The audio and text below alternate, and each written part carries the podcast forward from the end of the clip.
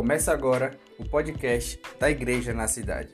Estamos estudando em uma série de aulas os quatro primeiros livros do Novo Testamento, mais conhecido como os Evangelhos Sinóticos e o Evangelho de João. Não perca, pois toda sexta-feira estaremos juntos.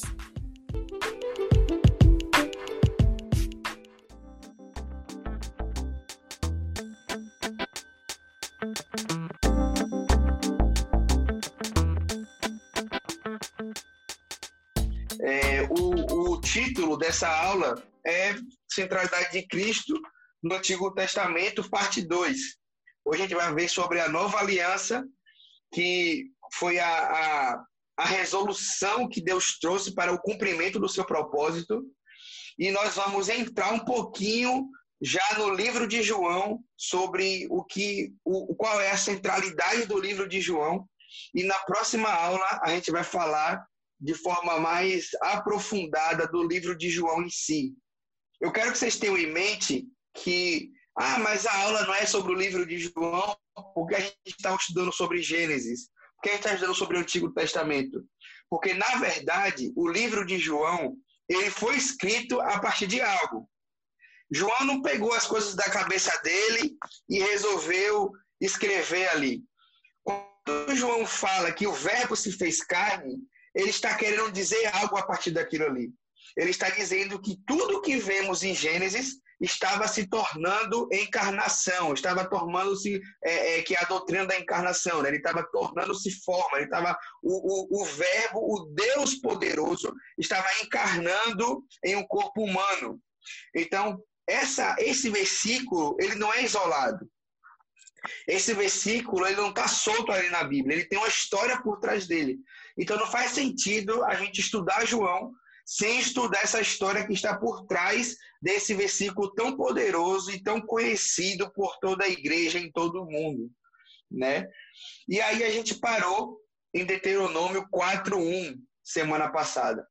E é a partir daqui que eu quero começar essa aula de hoje com vocês. Então eu peço que vocês abram Deuteronômio 4, perdão, Deuteronômio capítulo 4, versículo 1.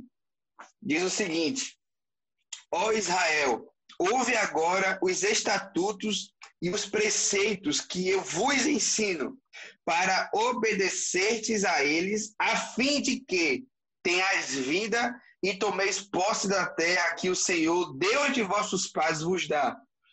E aqui a gente encontra uma problemática. Foi o que eu terminei semana passada falando.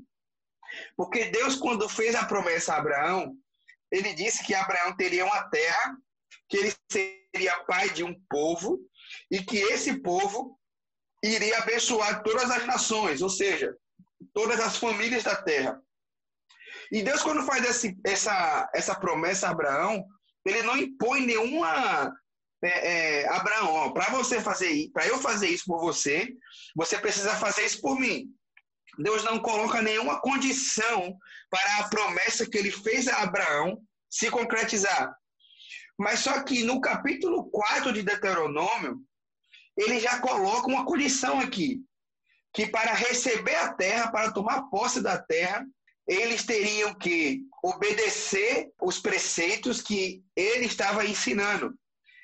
Isso aqui já é a lei, né? Isso aqui já se passaram 430 anos depois de Abraão, e a lei está ali, está, é, a lei está ali em vigência. E aí como essa problemática agora vai se resolver? Será que Deus voltou atrás?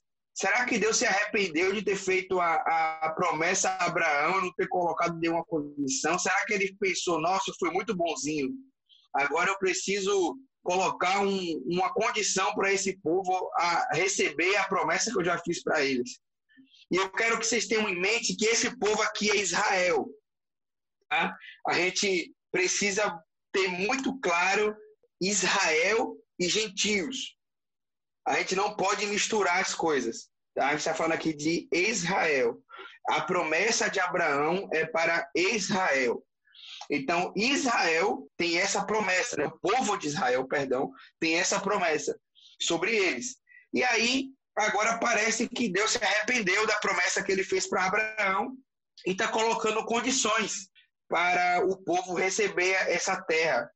Mas só que, na verdade, lembram que eu falei com vocês sobre tudo apontar para Jesus? Sobre toda a história da Bíblia apontar para Jesus? Então, esse texto aqui, ele está exatamente apontando para o Messias que iria vir. Porque o povo, quando recebe a promessa, ele pensa, como a gente hoje ainda pensa, que é sobre ele, que é sobre os méritos dele, que é sobre o quão Deus achou aquele povo bonzinho e resolveu dar uma terra para eles e resolveu fazer eles reinar entre os povos. Então o povo pensa isso quando vê, quando lê essas promessas. Mas só que Deus ele tem algo muito maior por trás, que é a revelação de quem é Cristo, é a revelação do Messias, do Cristo de Deus, do ungido de Deus. Então aqui aparece uma problemática agora, né, em Deuteronômio 4. Porque existe algo que o povo precisa fazer para receber essa promessa. E esse algo é obedecer o que estava sendo ensinado, ou seja, obedecer a lei afinco, obedecer a lei a qualquer custo. Mas só que eu e você sabe que é impossível o povo cumprir a lei. É impossível, né? É impossível o povo ter uma mentalidade tão santa a ponto de conhecer a lei e cumpri-la em sua perfeição. E aqui eu quero abrir um parêntese para falar com vocês sobre santidade. Porque santidade não é um patamar a se chegar. Santidade é uma pessoa a se conhecer. Nós não entendemos a santidade, nós não somos santos quando chegamos em um determinado patamar. Nós somos santos quando conhecemos Jesus. E isso é uma, é, é uma, uma verdade que precisa estar tatuada em nosso coração, né? Quem, quem tem tatuagem sabe como é o processo. Ela fica ali, você pode esfregar e não sai. Você pode lavar, você pode fazer o que quiser, não ser que seja de rena. Mas uma tatuagem verdadeira, ela não sai. Então a gente precisa tatuar essa verdade dentro de nós. Porque quando a gente passa a entender que santidade é um patamar a se chegar, você começa a entender que os seus esforços podem te levar a ser santo. E nunca, jamais, os seus esforços vão fazer de você um santo. É impossível você ser santo a partir dos seus esforços. E o povo entendeu isso quando leu esse texto. Bom, se eu cumprir, se eu, se eu fizer tudo que está sendo me ensinado, eu vou ter acesso à terra. Mas só que, na verdade, o que Deus estava dizendo era: conheçam o meu filho, conheçam a revelação do Cristo e vocês terão acesso à terra, porque o único que pode cumprir o que está escrito, o único que pode cumprir o que está sendo ensinado é o meu filho. Mas o povo não entendeu isso. Então, o que é que o povo começou a fazer a partir de agora? Holocausto em cima de holocausto, sacrifício em cima de sacrifício, porque eles entendiam que eles poderiam pecar, mas era só pegar um carneiro, uma ovelha, uma, uma ovelha sem defeitos, e a partir disso eles já estavam limpos de seus pecados. Se a gente for observar os sacrifícios, até os sacrifícios eles apontam para Jesus. Até os sacrifícios eles estavam dizendo e apontando para algo que era muito maior do que aquilo ali. Mas o povo não entendeu.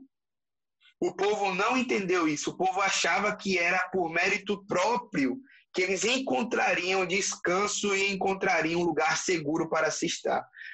E aqui nesse texto de Deuteronômio 4, a, essa problemática só tem uma forma de se resolver. Já que o povo não consegue obedecer, então o povo nunca vai ter a terra. E o objetivo de Deus não era esse. O objetivo de Deus é que Israel encontrasse a sua terra, encontrasse paz na sua terra e governasse as nações. Então Deus pensa, na verdade Deus já tinha pensado, né? Deus ele não faz nada, é, é, Deus não é pego de surpresa.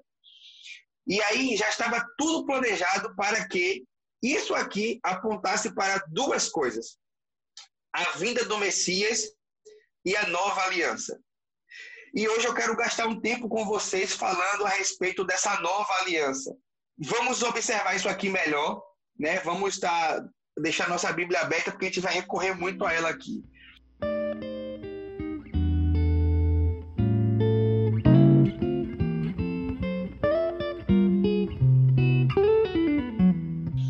É, vamos abrir lá em Isaías capítulo 59, versículo 20 diz o seguinte: Ele virá e virá um redentor a Sião. E aos que se desviarem da transgressão em Jacó, diz o Senhor: Quanto a mim, esta é a minha aliança com eles, diz o Senhor. O meu espírito que está sobre ti e as minhas palavras que pus na tua boca não se desviarão da tua boca, nem da boca de seus filhos, nem da boca dos filhos dos teus filhos, diz o Senhor, desde agora e para todo o sempre. Então a gente vê aqui em Deuteronômio 4 uma problemática se estabelecendo, né? O povo tinha que cumprir a lei para receber a terra. Mas Deus ele coloca uma problemática já tendo uma solução.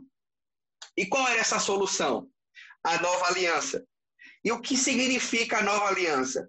Em poucas palavras, guardem isso. A nova aliança é a lei dentro do coração do povo. Deus iria colocar no coração do povo a sua lei. Deus iria ter tomar a responsabilidade de colocar no coração do povo a sua lei. Como? Por meio de Jesus. Isso é o que precisa ficar claro em nossa mente. Deus a promessa da nova aliança é Deus colocando no coração do povo a sua lei. Como ele iria fazer isso? Por meio do seu filho, por meio de Jesus. Então vamos desenvolver esse pensamento aqui. Vamos abrir nossas Bíblias em Jeremias 31, versículo 31. Diz assim: Dias virão, diz o Senhor, em que, presta atenção nisso aqui, em que eu farei uma aliança, uma nova aliança com a casa de Israel e com a casa de Judá. Ela não será como aliança, esse texto é muito claro. Ela não será como aliança que fiz com seus pais, ou seja, com Abraão, quando os peguei pela mão para tirá-los da terra do Egito. Pois eles quebraram a minha aliança, mesmo sendo eu o Senhor deles, diz o Senhor. Mas esta é a aliança que farei com a casa de Israel depois daqueles dias, diz o Senhor. Porei a minha lei na sua mente e a escreverei no seu coração. Eu serei o seu Deus e eles serão o meu povo. E não ensinarão mais cada um a seu próximo, nem cada um a seu irmão, dizendo: Conhecei ao Senhor, porque todos me conhecerão, do mais pobre ao mais rico, diz o Senhor, porque perdoarei a sua maldade e não lembrarei mais dos seus pecados. Glória a Deus. Cara, que texto precioso. Eu acho que esse texto é um dos mais tops da Bíblia, porque Deus estava dizendo que ele estabeleceria uma aliança e essa aliança seria uma aliança da graça. Aqui a graça é pregada, aqui a graça ela é colocada como um estandarte para a gente entender o que ele, que ele faria com o seu povo. Né? E não ensinarão mais cada um a seu próximo, nem cada um a seu irmão, dizendo: Conhecerei o Senhor, porque todos me conhecerão do mais pobre ao mais rico, diz o Senhor, porque perdoarei a sua maldade e não me lembrarei mais dos seus pecados. Ou seja, Deus iria fazer uma aliança com o povo, na qual o povo não teria nenhuma participação nisso, porque ele era o responsável pela aliança que ele mesmo estava fazendo. O Senhor ele se responsabilizou, ele se colocou como principal nessa aliança ele se responsabilizou de colocar a sua lei dentro do coração do povo. E aí a gente vê já a, a problemática de Deuteronômio 4 encontrando a resolução. Porque quantos lembram qual é a problemática de Deuteronômio 4? Era o povo cumprir a lei, era o povo cumprir o que estava sendo ensinado para receber a terra. E Deus estava dizendo em Jeremias 31 que ele colocaria essa lei dentro do coração do povo e esse povo o conheceria. Ou seja, o povo irá receber a terra, porque ele se responsabilizou de cumprir a aliança que ele mesmo fez com Abraão. Mais uma vez, como ele fará isso? Por meio de Jesus. Vamos continuar aqui. Mas Jeremias 31, versículo 1. Ele fala: Naquele tempo, diz o Senhor, serei o Deus de todas as famílias de Israel, e eles serão o meu povo. Então você vê mais uma vez Deus dizendo que o povo de Israel conhecerá quem eu sou. O povo de Israel terá a promessa cumprida. Eu estou me responsabilizando por isso. E exatamente nesse momento aqui, é nesse, é nesse é, é, é, o miolo do furacão aqui que aparece João 1, quando ele fala que o verbo se faz carne, né? É nesse momento que o Messias ele encarna e ele se responsabiliza de cumprir essa aliança. Então quero convidar vocês a mais uma vez abrirem João 1, tendo tudo isso em mente que, que falamos até aqui. João 1, 10 diz assim: O Verbo estava no mundo e este foi feito por meio dele, mas o mundo não o reconheceu. Ele veio para o que era seu, mas os seus não o receberam. Mas a todos o que o receberam, aos que creem no seu nome, deu-lhes a prerrogativa ou deu-lhes o poder de se tornarem filhos de Deus, os quais não nasceram de linhagem humana, nem do desejo da carne, nem da vontade do homem, mas de Deus. Olha aqui, Jeremias 31. E o Verbo se fez carne e habitou entre nós, pleno de graça e de verdade, e vimos a sua glória como a glória do unigênito do Pai. Esse texto aqui, ele é a conclusão de tudo isso que estudamos na aula passada e que começamos falando hoje sobre a nova aliança. E o evangelho, ele é como um livro e ele tem vários capítulos. É por isso que eu falei que o evangelho é sobre Jesus mas ele foi inaugurado em Abraão. Ou seja, ali em Abraão é o capítulo 1 do Evangelho. Né? E o Evangelho ele se desenrola. E aqui, em Jesus, nós estamos vendo o capítulo 2 desse livro chamado Evangelho. E, Bruno, qual seria o capítulo 3? O capítulo 3 do Evangelho é a segunda vinda do, do, do Messias. E sobre isso, eu não vou gastar tempo falando com vocês. Eu acho que a gente teria que ter uma série só sobre isso, porque já é escatologia, já é uma matéria mais, mais aprofundada, que a gente teria que nos debruçar mais para estudarmos. Mas eu quero deixar só esse gostinho para vocês. É, eu vou dar aqui a fruta para vocês fazerem o suco depois. Vocês podem pesquisar, vocês podem ir atrás de fontes. Eu recomendo a série chamada O Evangelho Completo da Família dos que. É uma série que aborda todo o plano do Evangelho, todo o propósito. Vocês encontram no Spotify também. Então vocês podem ficar à vontade para pesquisar sobre isso. É, é, um tema que eu amo estudar e que vocês vão se encantar quando vocês estudarem também. Eu recomendo também o um livro chamado O Evangelho Explícito, é um livro fantástico, fantástico, fenomenal, que vai abrir a sua mente para o que, o, que, o que é o Evangelho. Né? O Evangelho, irmãos, ele não se detém na igreja na cidade. O Evangelho ele não se detém na igreja batista, na presbiteriana. O Evangelho ele é um leão. Ele, ele não está preso. Ele está, ele está se movendo desde a fundação das, de tudo. E, e eu vejo o evangelho como esse leão que está vindo cada vez mais perto, cada vez mais rugindo mais alto. E a conclusão de tudo isso é a segunda vinda. Então, tem muita coisa que a gente vê também no Antigo Testamento que ainda não aconteceu.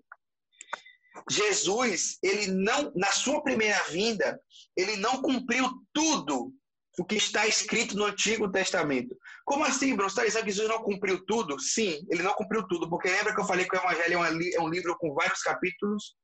Então, na primeira vinda, Jesus ele cumpriu uma parte do Evangelho. E qual seria, então, o cumprimento da segunda vinda? A segunda vinda é a restauração de todas as coisas. É quando toda a terra se encherá do conhecimento da glória. E na segunda vinda, ele vai estabelecer o seu governo a partir de Israel e todas as nações irão receber esse governo de Jesus. Todas as nações serão governadas por esse, por esse Messias, por esse homem, por esse Deus que estará é, é, habitando entre nós, tabernaculando entre nós e governando todos os povos. Quando a gente estuda o livro de João, ele é um livro muito rico, porque ele aponta para o Antigo Testamento e ele aponta para a segunda vinda. É por isso que eu citei isso aqui para vocês, porque é impossível você estudar o Evangelho e você não estudar a escatologia. Porque os estudos das coisas do, do fim, que, que é escatologia, é, permeia o Evangelho. O Evangelho é sobre isso também. Então, assim, é mais uma indicação que eu dou para vocês. É um livro chamado Quando um Judeu Governar o Mundo. Esse livro é muito bom. Ele fala muito sobre essa segunda vida, sobre essa segunda vinda, perdão. E se vocês quiserem ler, eu recomendo eles para você também. E aqui nós encontramos em João, né? Eu vou fazer apenas uma, uma breve análise a respeito desse livro em si. E na próxima aula eu vou entrar, não que eu não tenha entrado, né? Mas eu vou falar sobre o livro de João, o Evangelho de João, de forma mais exata. Né? Então, assim, é, qual é o objetivo do livro de João, então, Bruno? Você falou tudo isso, você é, disse que o cumprimento desse capítulo 1, na verdade, o capítulo 1 é o cumprimento de tudo que foi dito lá em Gênesis 3, Gênesis 11, Gênesis 12, Gênesis 15. E agora, aonde nos encontramos aqui? Qual é o objetivo do livro de João? E a gente já tocou nesse ponto. O, o objetivo do livro de João é mostrar a divindade de Jesus.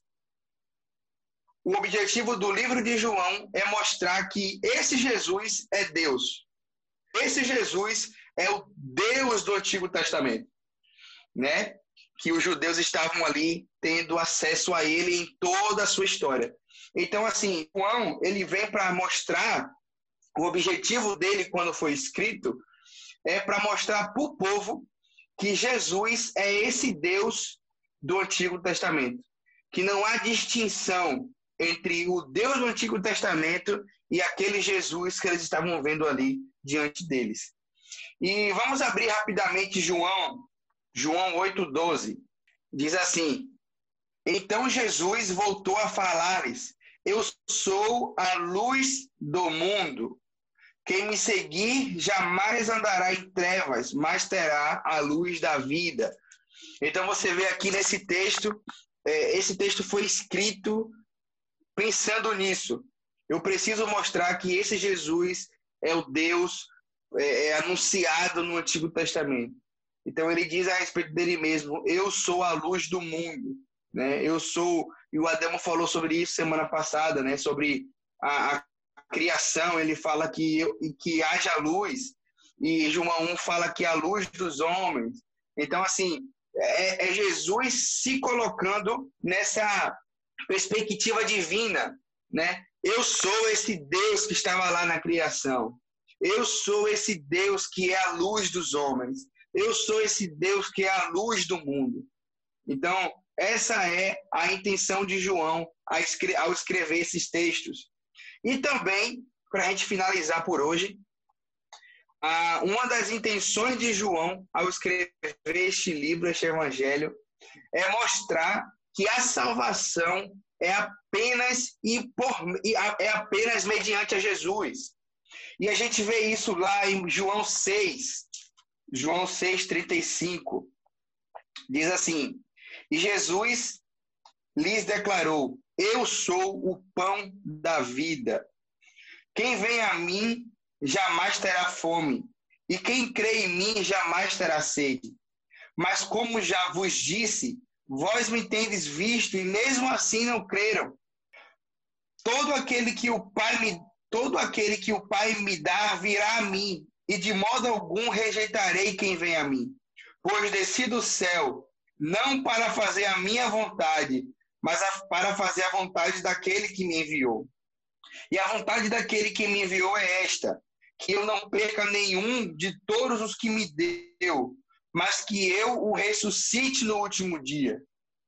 Porque esta é a vontade de meu Pai, que todo aquele que vê o Filho e nele crê, tenha a vida eterna, e eu o ressuscitarei no último dia. E os judeus começaram a criticá-lo, como sempre, né? Pois dissera: Eu sou o pão que desceu do céu. E perguntavam: Esse não é aquele Jesus, filho de José? Acaso não conhecemos seu pai e sua mãe? Como pode estar dizendo que desceu do céu? Jesus lhes respondeu: Não me critiqueis. Ninguém pode vir a mim se o Pai que me enviou não o trouxer. E eu o ressuscitarei no último dia, que está escrito nos profetas, e serão todos ensinados por Deus. Lembra que a gente leu isso? Portanto, Todo aquele que ouviu e aprendeu do Pai, vem a mim. Não que alguém tenha visto o Pai, exceto aquele que vem de Deus. Somente ele viu o Pai. Em verdade, em verdade, eu vos digo: quem crê tem a vida eterna. Eu sou o pão da vida. E aqui encerramos.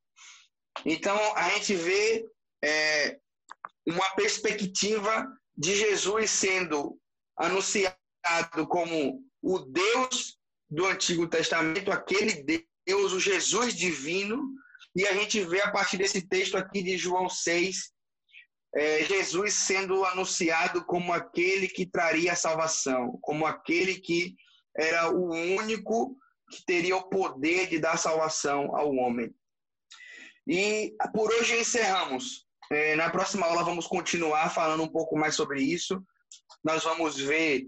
É, será que foi João mesmo que escreveu o livro de João? Será que como, como por aonde João escreveu esse livro? Né? Se foi ele que escreveu? Qual a intenção de João? Qual o contexto histórico da, da, das escritas de João? Aonde ele estava? Em que ano foi? Tudo isso você verá no Globo Repórter.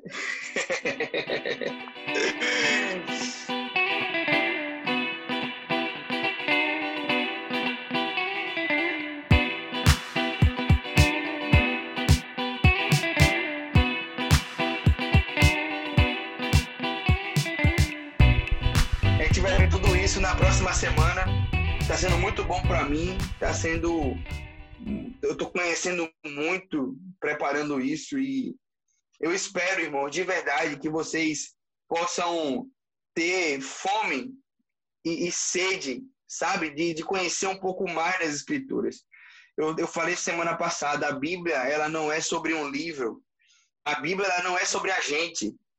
A Bíblia é sobre um povo, ela é sobre um Deus, ela é sobre um Senhor. Então, quando a gente lê as escrituras, existe algo por trás daquilo. Né? Às vezes a gente pega versículos isolados e muitos fazem isso hoje, pegam versículos isolados para dizer que você vai ter a sua que você vai ter a prosperidade, que você vai ter é, aquilo que você deseja, né? Pega aquele texto em Jeremias que fala: Eu bem sei os pensamentos que tenho para vós, pensamento de paz e não de mal, para vos dar o fim que desejais. E esse texto é usado em várias igrejas de forma muito equivocada. Então, todas as vezes que a gente lê um texto, a gente tem que se perguntar por que ele está dizendo isso? Para quem ele está dizendo isso? E quando ele disse isso? Porque quando a gente para para observar essas três perguntas, o que, para quem e quando, a gente começa a entender o propósito eterno de Deus. E o propósito eterno de Deus é muito maior do que a gente. É muito maior do que aquilo que hoje estamos inseridos. É muito maior do que aquilo que hoje pensamos estar inserido. Porque a gente, é, é, infelizmente, hoje a gente passa a entender, com tudo que está sendo dito por aí afora, que é como se uma igreja tivesse o poder de, de te dar tudo, né? Você entra por aquela porta e você vai ter acesso a tudo. Quando na verdade esse tudo não é sobre mim nem sobre você, mas é sobre ele, é sobre Jesus. Eu estava vendo uma palavra esses dias do, do Fábio Coelho e ele falou que durante muitos anos o Brasil viveu várias ondas é, de profético, né? Existiu o louvor profético, existiu a dança profética, existiu a oração profética, né? Existiu a adoração profética. Mas quando a gente vê lá em Apocalipse 1, o conteúdo do profético é revelar Jesus. O conteúdo da profecia é revelar o Cristo. Então, o profético não é aquilo que a gente faz. O profético é sobre uma pessoa, é sobre Jesus. Então, quando a gente passa a entender tudo isso, a gente para de se pegar em, em pormenores, em detalhes é, é, exclusivistas, né? Não é sobre mim, Deus vai fazer, Deus vai me honrar, porque isso, porque aquilo. Não é sobre a gente. Ele é Pai, Ele nos ama. E eu creio sim que Ele está ali pronto a nos abençoar. Eu creio sim que Ele, que ele está pronto a, a, a, a estender a sua mão misericordiosa para nós. Eu creio sim que Ele pode nos dar provisão financeira. Eu creio tudo isso. Você não crê, meu Deus, para que então para que orar, né? Quando a gente está naqueles apertos, a gente ora para isso. Mas quando a gente, a gente não pode se apropriar da Bíblia e fazer dela um livro de estimação e dizer assim, ela é sobre mim, né? Deus está, esse texto aqui foi escrito para mim. Não, não foi. Esse texto que você está lendo, ele tem uma história dele, ele tem um, um, um, um, um enredo por trás dele. E eu quero desafiar vocês mesmo, como igreja, vamos buscar essa história, sabe? A glória de Deus, ela tem uma história. Qual é essa história? E aonde você está inserido nela? Eu acho que isso muda toda a nossa vida, sabe? Muda toda a nossa forma de fazer missão, muda toda a nossa forma de até de orar, né? Porque a gente passa a entender que não é sobre nós, mas é sobre ele. E aí a gente vai cantar, a gente vai cantar isso com com verdade, sabe? Não, nunca foi sobre nós, nem sobre o que podemos fazer. A gente canta isso e logo em seguida está dizendo: Ah, Senhor, porque eu, porque eu, porque eu. Mas você acabou de cantar que não é sobre nós, nem sobre o que podemos fazer, né? Então, que essa verdade ela tome, tome conta, sabe, irmãos? Eu oro, a minha oração é para que essa verdade encontre um espaço bem aconchegante no seu coração, para que ela possa tomar forma dentro de você. Amém?